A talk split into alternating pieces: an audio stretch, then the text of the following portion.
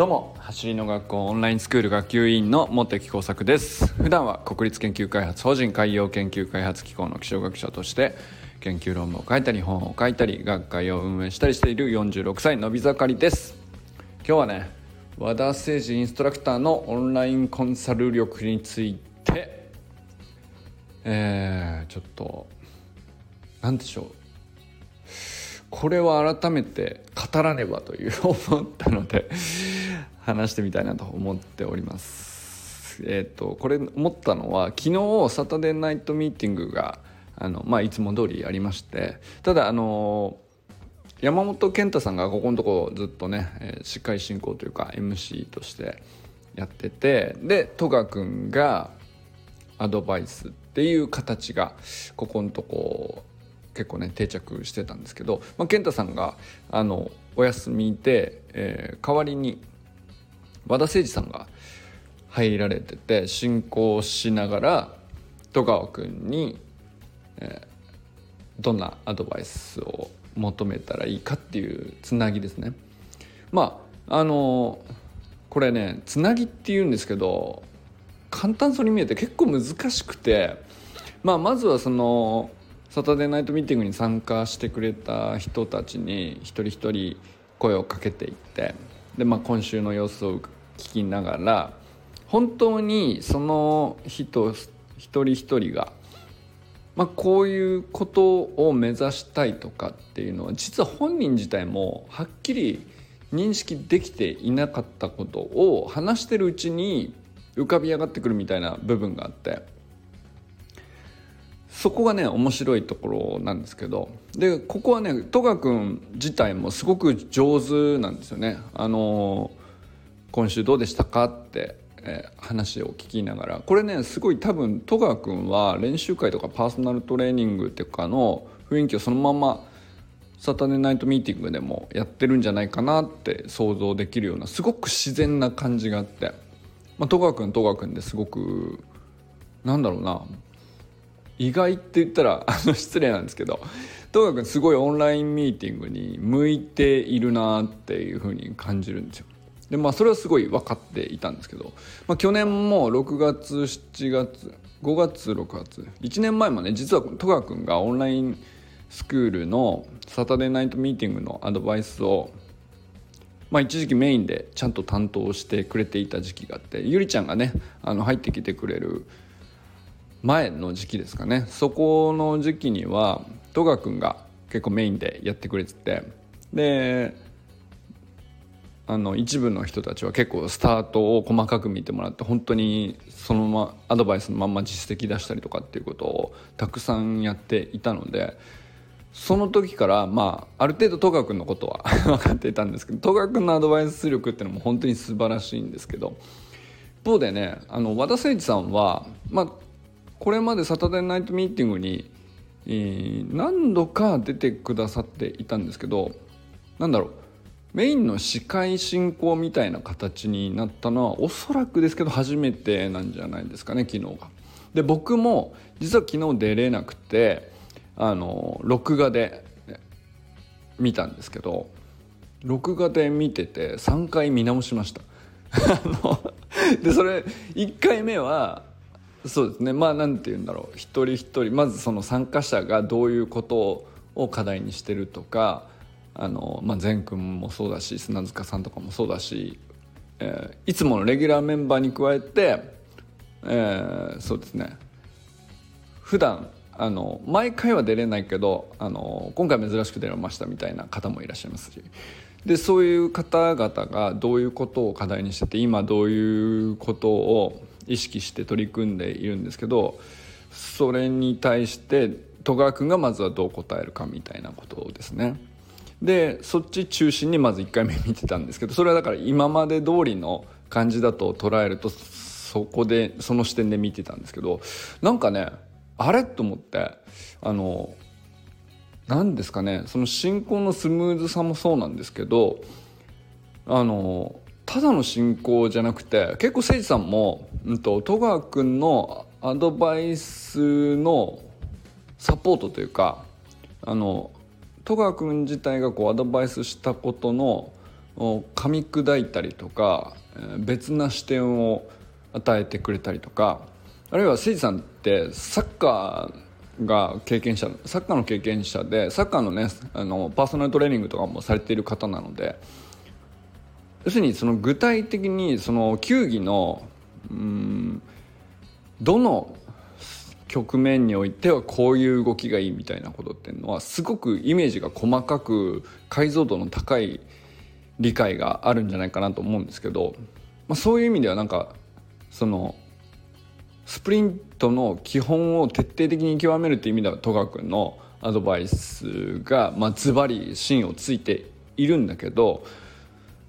あの人によってはねやっぱりその球技に生かしたいとかっていう時は誠司さんのこうしれっとサポートする 言葉がですねめちゃくちゃ深くて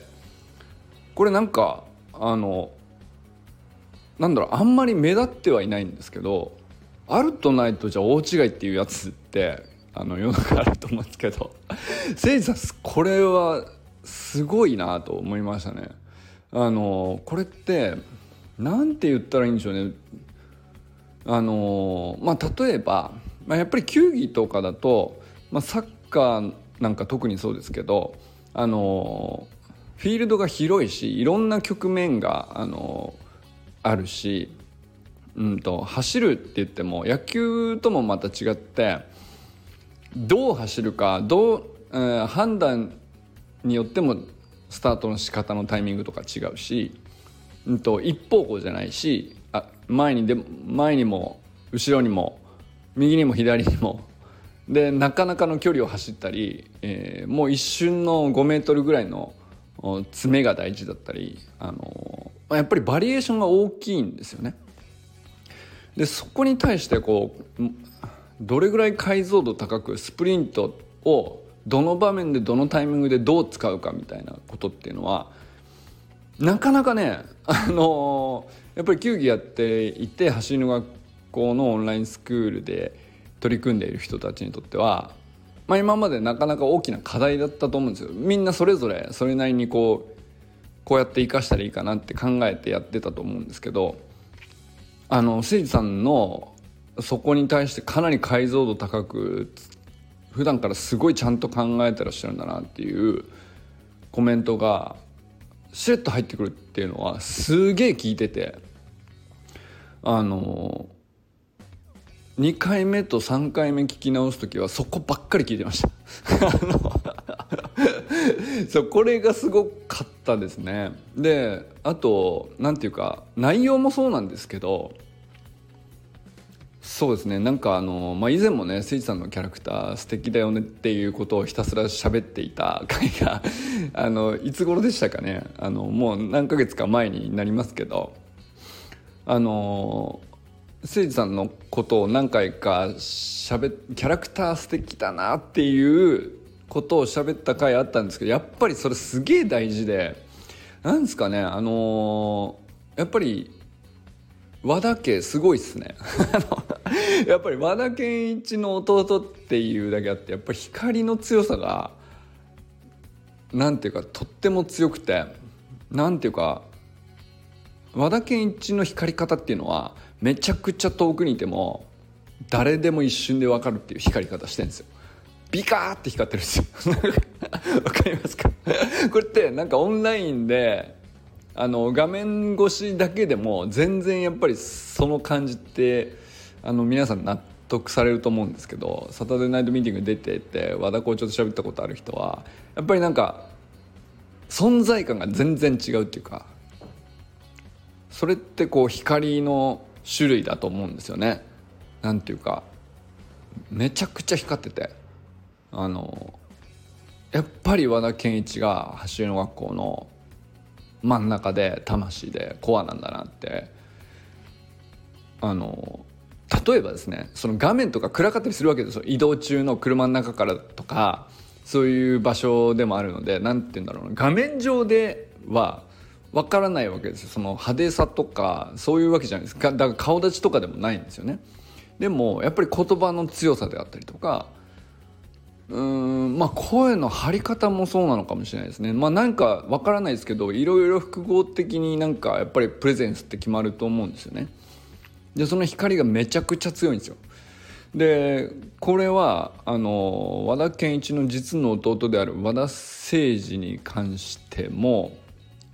誠二さんも何て言うんでしょう。あの光り輝いてはいるんですがなんかねすごい柔らかいんですよね。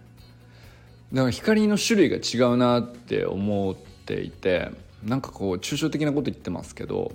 なんだろうな。和田誠二自身の存在感とかプレゼンスというかこう光が主役になるために光っているんじゃなくてあのあくまでなんだろうなそのサタデーナイトミーティングに集まってきてみんなで学ぼうとしているわけじゃないですか。その全体が一番ちょうどいい明るさになるように、えー、立ち回るというかそういうタイプの柔らかい光なんですよなんかその わかりますか？だからすごくそれって MC とか司会進行に向いてる光り方だなって思うんですよね。これはなんかあの同じなんていうか明るさだとしても全然種類が違ってて面白い個性だなと思うしなんか羨ましいなというか あのびっくりするぐらいあの見返しちゃう。つい見返しちゃう。で1回目は明らかにその1回パッと見たら目立つのは戸川さんの戸川君のまあ的確なコメント。もう端的で的を得ててそのままなんていうかあそうだねってすぐ思っちゃうっていうその説得力というか。戸川君もなんか話し方に派手さとかないしあんまある種そのオンラインミーティングではあの話し方に光り輝くみたいな感じの話し方はしないんですけどもう言ってることがもう端的ですっげえ的確なんでその存在感とか必要ないんですよね。もうあもう説得力しかないです。ありがとうございますっていう感じにすぐなるっていう。だから戸川君自体は光る必要がないぐらいあのなんていうかコメント力がずば抜けてるんですけど一方でね誠司さんはあのやっぱりそのオンラインミーティングの全体の雰囲気を作り上げるっていうかそういう明るさを感じてて。なんですかねこれってこれがキャラクターなんでしょうねでもねなんかそこって1回目パッと見た時はよく分からなかったんですけどなんか2回目3回目ついしがんでしまうぐらい 奥深いなと思うぐらい誠司さんのコメントってあこれしれっと言ってるけどめちゃくちゃ不敬じゃんみたいなこと言ってんですよね。あとはやっぱり具体的にその各プレーでのそのあここでこういう動きねっていうのをそうなんていうか目で見えてなくても画面で見せていなくてもあのすごく想像しやすい言葉遣いというかあのそれもあるしあとはあのなんですかね参加者が、まあ、例えば質問であるとか課題についてうん話しているとすると、まあ、それに答えますよね。で戸川君がまず答えるとか誠司さんがサポートのコメントを入れるとかしますけどその時にそそれで終わりじゃなくてどこまで伝わったかに対してすごくあの誠司さんって解像度高く相手を見ているというか伝わりきると判断できるまであの掘り下げる力があるっていうかこれってめちゃくちゃ重要で その聞いてる側の本人もよく分からなかったりするもんなんですよね。その何を聞いたらいいのかとかどういうつもりだったんだけど実は結局こういうことやっちゃってたとかあの自分で気づかないことってたくさんあってでまあインスタにねトレーニングの動画を投稿していたりするのでそれをみんなで一緒に見たりしながらワイワイやるわけですけどなんかそのじゃあ次こうしようってこう割とはっきりシンプルにこうやるべきことが決まることもあればなんだろうなこれ今自分は何をしたいのかとか何が分かっていないのかとか、えー、本当に知りたいこととか本当に行きたい場所ってどこなんだろうなみたいなことってあの毎回毎回はっきり言語化できるとは限らないじゃないですか。結構難しそうでしょ。なんかもし自分がね出た時にでこれってなんかちゃんと自分がそのうまく話せないんじゃないかと思うとそれがこう怖くて、えー、それがなんか敷居を高くしちゃうみたいなこと側面ってこの感じのオンラインミーティングにありがちな話だと思うんですけどまあ誰でもそんなもんだと思うんですよ。そんなうまく喋れるわけないしまあでもそうこう一回出てみるとあるとなんていうかある程度こう心理的に安全であることが一回分かるとあみんなこうどう喋ってもうまく喋れなくてもじっくり聞いてくれるとかあのそういうことにこう安心すると割とうまく喋れたりとかっていう、まあ、そういう瞬間にたどり着いて出れるようになっていくっていうね。でもだから最初のハードルって結構高くなりがちですけどこれね誠司さんってそういうハードルすげえ低くしてくれる信仰だなと思うんですよね。なんかそれって相手がこうどこまで話したいのかとか、えー、もう少しこう引き出せるんじゃないかとかっていうところにこうなんでしょうね誠司さんがどれぐらい意識してやってるのか分かんないですけど無意識なんじゃないかなと僕には見えたんですけど相当なんかこう感じ取って、えー、ゆっくり待って、えー、なんだったらその待っただけで出てこなければ少しこうきっかけとなるような言葉をジャブで投げたり あの軽くねパスを出して「このアシストどう?」みたいな感じですよね。で相手が本当にしっくりくるタイミングのアシストを出し続けるみたいなそういう感じですね。でなんかそれでいてなんかそんなにしつこくもなくてあのそうですね。本当程よいんですよね。光り方が。そういう感じですね。でこれって何でしょうね。あのー、現場のパーソナルとか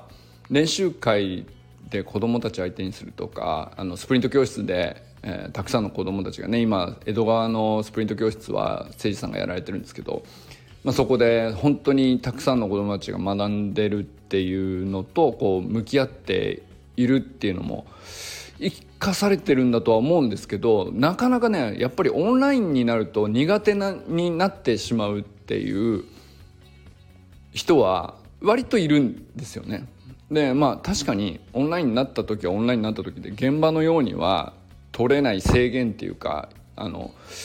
苦手ですっていうかそこに苦手意識持つと急にこうあのそこに対してこうインストラクターといえども知識があったとしてもなんだろうなやってみせれないと思うとあのなかなか難しさを感じる人も多いと思うんですよ。でこれ誰でも最初はそうだと思うんですよ。そんな急に最初から、えー、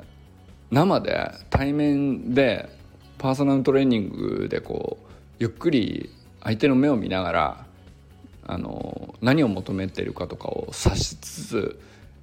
えー、提供できることをちゃんと考えるみたいなこうプロセスっていうかそれと同じようには必ずしもいかないのでなんだけどオンラインでもやるべきことはほぼほぼ同じなんですよね。その画面を通してっていう制約はあるんだけどやろうとしていることがまず大事だしやろうとしたことによって結果できているし、えー、その例えばゆりちゃんとかそれがすっごい上手だったんですけどあのやっぱりそれもねトレーニングなんじゃないかなと思うんですがあのせいさんは 今回ねその進行みたいなポジションでは初めてだったんですけどめちゃくちゃその自然でまあある種上手っつったらなんか上から目線になっちゃいますけどなんかこう何回も見ちゃうようなあの、すごいコンサル力だなと思ったんですよね。これなんかあの、僕はすげえも見ちゃったって思うくらい そのだから2回普段ねそのサタデーナイトミーティング出れなかった時に録画を見るっていうのは毎回するんですけどやっぱり1時間あるからあの1回やっぱり見るって人通して見るぐらいが普通はせいぜいなんですけど2回3回見たの3回3回半ぐらい見たんですけどあの そんなに 見ちゃったのは初めてかもしれないですね。なんかそのそれでその2回目以降繰り返してしまったのはその誠司さんのオンラインでのコンサル力高っと思って。なんかこう目を奪われたというかあの耳を奪われたというかあのすげえなと思ったっていうことなんですよ。これはあの何て言うんでしょうかねこう可能性をすごい感じるというか誠司さん単独で オンラインコンサルサービスみたいなのもできるんじゃねえかなっていうぐらいあの付加価値を感じるというかあのサタデーナイトミーティングにこれからね誠司さんがどれぐらいの頻度で出てくださるかまだ分かんないですけどあの誠司さんが出られる回もまたなんかすごく大きな価値を生みそうだなっていうふうに思ったりしましたね。はいということで今日はただただ小田 誠司にすげえって思っちゃったっていう話を言ったんですけどあのまあオンラインでコンサルしている状態をこれまた音声だけで伝えることの難しさを今とても感じているんですが あのそうですね。やっぱ出てみてほしいなということですかね。オンラインスクール生でまだねその誠司さんとあのサタデーナイトミーティングであのまだ会ってないという方はね是非来週再来週分かりませんけど出続けて誠司さんが来る回をね楽しみにしてて ほしいなと思います。本当にねまあなんだろうなあのやっぱりサタデーナイトミーティングの進行ってやっぱりその人の人間性がめちゃくちゃ出るんですよ。特にその人の人間性の一番いいところが出るんですよね。東賀君には東賀君の一番いいところが出るしあの和田健一が来た時は和田健一の一番光った状態が見れると思うしあの健太さんの時は健太さんの時で俺もそれもなんかある種感動を覚えたりしたんですけど誠司さんは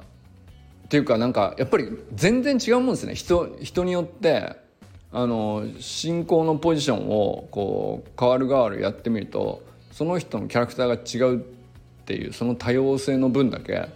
あの全く同じ回っていうのがないんですよね。これ新しいなと思っててその今までずっと 割とね僕があの進行しながらゆりちゃんっていうパターンが長くあって、えー、それが1年近く続いてたわけなんですけどそれはそれですごい僕はねあのやればやるほどゆりちゃんとのこうあうんの呼吸みたいなのが深まっていくのを感じていたしそれはそれですごく僕自身は楽しかった。でまあ受けてくださってた人がその進行をどれぐらい楽しんでくださっていたのかはあのまあ、その人それぞれあると思うんですけど、まあ、僕が出てない回に改めてちょっと客観的に見えるじゃないですか。出てない回に録画でまあ別な人たちが進行した時にどうなるかっていうとそのあくまでやってることは一緒なんですよね。その参加者の人たちのトレーニングを1週間振り返って課題を確認してこれからどうしたいかとかそれに対してこういうやり方とかこの意識とかどうかなっていう提案があったりとかアドバイスがあったりとかっていうそこの関しそこに関しては何ていうか変わらないことをやっているわけなんだけどやっぱりメインの司会者が変わると本当に会それぞれのカラーがすごく出てきて面白いんですよね。違うっていうことが面白いなと思います。なんだろうな。これは何だろう。質が高いとか低いとかっていうふうにはあんまりあの測れるもんじゃなくてどの回もカラーが面白いっていう感じですね。でそう昔はねもっと昔は、えー、1年以上前の時は僕だけじゃなくて何て言うんですかねあのスクール生のそれぞれがこうボランティアで司会進行 やってたりもしたんですよ。木槌とかもやってくれましたしミッキーとかもやってくれたし奈くんがやってくれた回もあるし。あとねまあその他にもやってくださった人はいたかもしれないですけどまあだからそれそういう感じで最初スタートをしていたんですよね。なんですけどその時あんまりあの自分たちでこう学園祭をやってるみたいな感じであの違う人が MC やると絵画の色が変わって面白いみたいなことにあんまり目向いてなかったんですよね。ただただそのお互いフラットな関係だしオンラインスクール生同士なんで、まあ、たまたまそのじゃあ今日の進行誰ねっていうだけで進行の人がどうっていうことにはあんまり目向けていなかったんですけどなんかあのやっぱりすごいなと思うのはやっぱりその、まあ、社員としてねその走り学校のオンラインスクールを本気で盛り上げていくっていう責任を担っている人のうんとやっぱり力強さというかやっぱ現場で積み上げてるもののその知見の深さとかやっぱり違うんでしょうし走りの学校にかけているものがやっぱり違うと思うんですよね。だからそれはあのそういう意味ではもちろんクオリティも間違いなく高いっていうのもあると思うんですけどそのクオリティが高いなっていうことに感動するっていうよりはどっちかというとあのあこんな色になるの？っていう見たことない色だなっていうことに感動していて それがすごく面白くてまあ単純に色だけに目がいってそれを面白がれるっていうことはもうクオリティが高いという前提だということなのかもしれないですけどねなんかあのオンラインミーティングってこんなに楽しいのねって思うのはやっぱり僕ね橋の学校のこのサタデーナイトミーティングが一番なんですよね。あの他でも仕事だったり趣味だったりもいろいろやりますけどここほどあの質の高いオンラインミーティングをやってる場ってまあ僕の中ではなないんですよね。あの本当に変な話なんですけど、まあ、僕の基準ですよあくまでね。まあある種その出てて楽しいなって、えー、参加者みんなが思っていてうんと喋その時間例えばねまさしく今自分のトレーニングを見てもらってるっていう当事者である場合の時間も楽しいしそうじゃなくて他の誰かのトレーニングをみんなで見ているっていう第三者である時も楽しい